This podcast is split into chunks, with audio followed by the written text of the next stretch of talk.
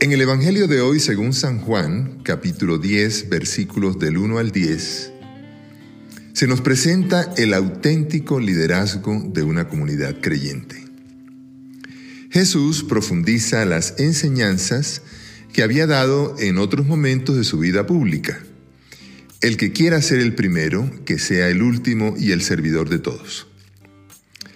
De hecho, Jesús invita al responsable, al acompañante de una comunidad o un grupo, a identificarse con su manera de ir a su Padre Dios.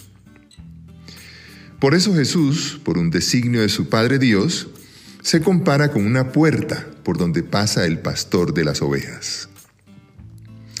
Es un liderazgo donde los destinatarios se saben reconocidos uno a uno, donde a cada uno los llama por su nombre y cuando se presentan grandes desafíos para esa comunidad o para ese grupo, camina delante de sus acompañados, les guía en medio de situaciones complejas y ellos conocen su voz porque evidencian que el pastor sabe, quiere y puede servirles para que tengan vida y la tengan en abundancia.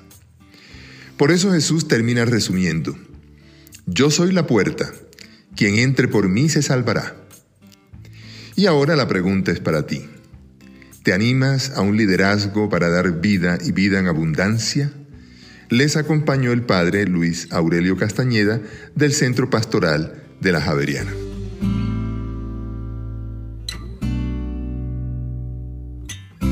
Escucha los bálsamos cada día entrando a la página web del Centro Pastoral y a javerianestereo.com.